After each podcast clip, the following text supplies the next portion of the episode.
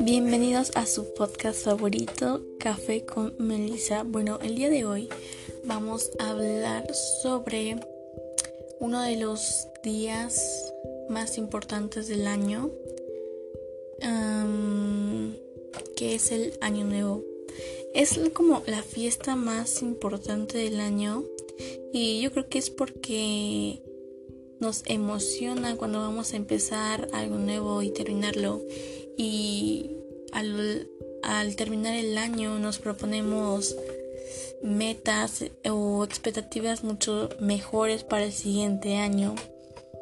A diferencia de la Navidad que también causa bastante revuelo por varios días, pero por lo regular casi se celebra el año nuevo sin importar la religión, país o costumbre, etc. Así que hoy hablaremos sobre algunas tradiciones y costumbres de fin de año en San Andrés Chula. Bueno, eh, algunas tradiciones y costumbres son casi iguales para ciertos lugares, como el comer 12 uvas, que dicen que debes de comer una uva cada uno de los primeros 12 segundos del año pidiendo un deseo con cada uva que te comas y ese deseo a propósito se cumplirá. Ah, cada uva simboliza un mes, así que te toca una uva agria, significa que ese mes tendrás mala suerte. Em, yo nunca he logrado esto, comer 12 uvas en 12 segundos eh, es imposible, o sea, te podrías atragantar, se podría decir. Es un poco peligroso, pero jamás lo he intentado. Después está barrer la casa. Yo creo que hay personas, no, no lo digo que es como que todas las personas hagan eso, pero sí conozco varias que barren la casa sacando el polvo a través de una puerta, o más bien barren la entrada de la casa hacia afuera. Eh, esto es para eh, sacar las malas vibras o lo que el año viejo nos dejó, por así decirlo. Después, usar la ropa de colores también es algo muy... La ropa interior, usarla de colores es algo muy...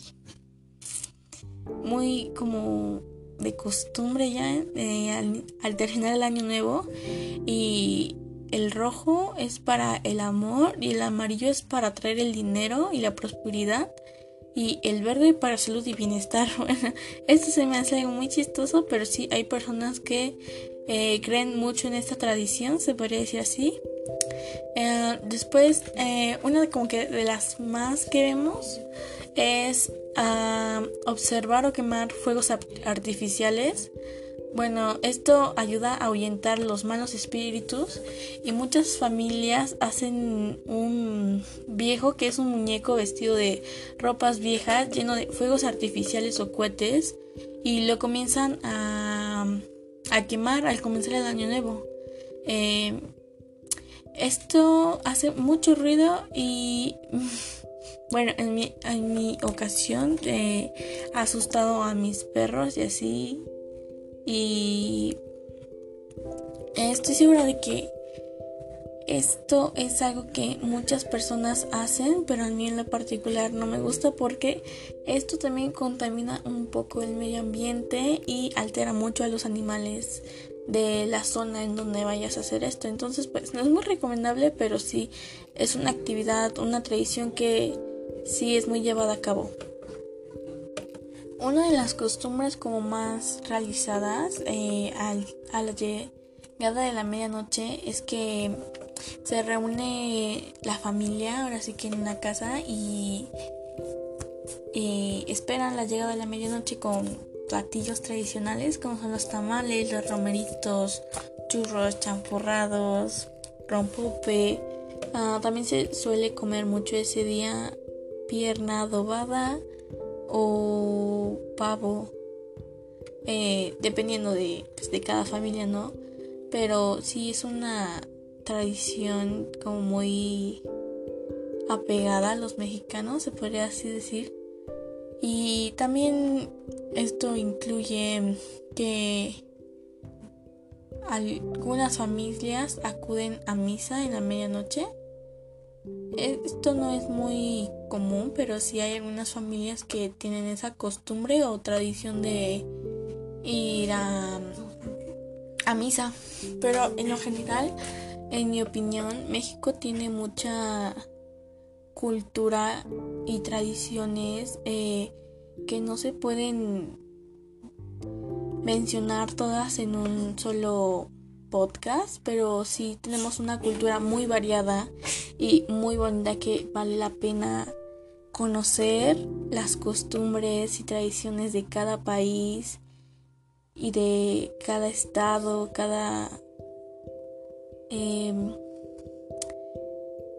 cada municipio es muy importante porque hay mucha variedad de tradiciones y costumbres. Pero yo te puedo asegurar que eh, tal vez aquí no tengan las mismas costumbres que las tienen en Veracruz, se podría decir así. Entonces, eso es lo que nos hace únicos a nuestro estado, nuestra comunidad. Y tenemos que aprender a valorarlo porque como se puede ver en este año que ha sido un año complicado para todos, va a ser como una Navidad y un año nuevo diferente, un poco raro porque no podemos unirnos con nuestras familias o reunirnos para celebrarlo como cada año lo hacemos. Y esto nos hace como apreciar más nuestras tradiciones y costumbres y poder este poder apegarnos más a nuestras tradiciones y costumbres y que no se pierdan porque en realidad es algo muy bonito que sí vale la pena conocer. Y bueno, pues hasta aquí quedaría todo. Sería todo por hoy. Y nos vemos hasta la próxima. Bye.